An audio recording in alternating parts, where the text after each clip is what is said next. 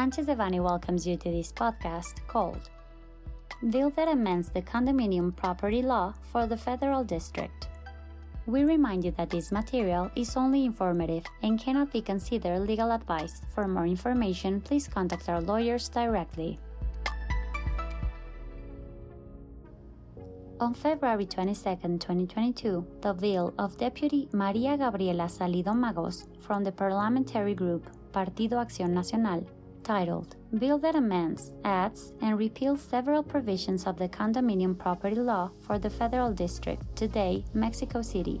This bill has the purpose of encouraging the municipalities to plan and execute a preventing program for the improvement of urban services the bill proposes the following changes to the condominium property law for the federal district today, Mexico City.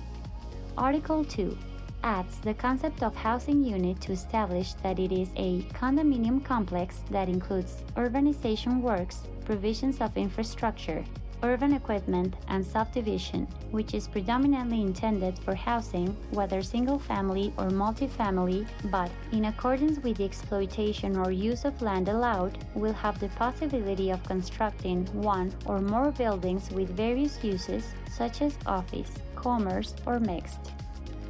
Article 27 bis is added with the purpose of providing authority to the administrative political bodies within their jurisdiction in the areas of 1. Spaces for common use in housing units, 2. Plan, execute, and coordinate programs of rehabilitation, maintenance, improvement, and innovation of spaces for common use in housing units, and 3. Any others indicated by the applicable laws.